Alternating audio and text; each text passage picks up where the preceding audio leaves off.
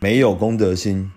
房客气冲冲地对房东说：「房东先生，住在楼上那些人真是太没有公德心了啦！」朱先生、朱先生，你先别气，别气，先告诉我怎么了。昨天晚上已经凌晨两点钟了，他们还从楼上乒乒乓乓地走下来，狂敲我的门。哈，所以你被吵醒了？